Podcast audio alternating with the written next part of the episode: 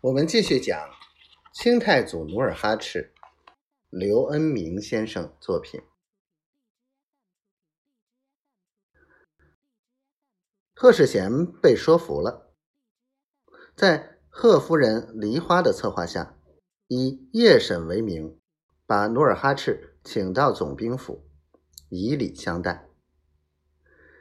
第二天下午，贺世贤正陪着老韩王宴饮。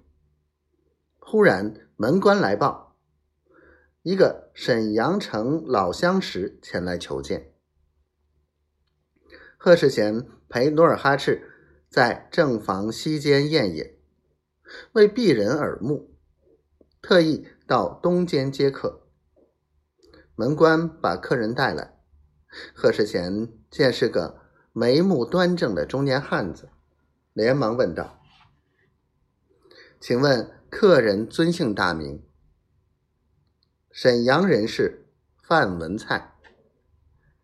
贺世贤听到这熟悉的名字，连忙站起，把范文蔡让到座位上，致歉道：“先生本是大宋范仲淹之后，卑职有失远迎。”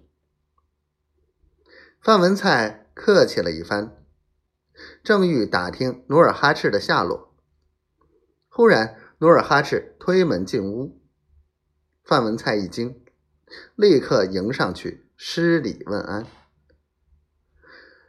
贺世贤见两人一见如故，笑道：“原来二位一条是苏子河，一条是小神水，异道同归，共入大海哟。”三人。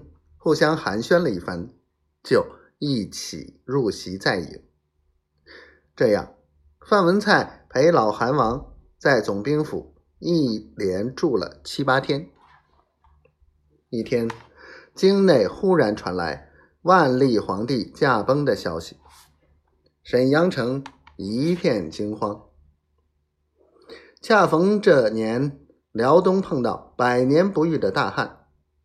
眼看已到秋收季节，辽河两岸的庄稼都是遍地枯黄，高粱无力，辟谷无穗，而满地乱爬的黑稻虫，把地里仅剩下的野菜也咬得叶梗全无。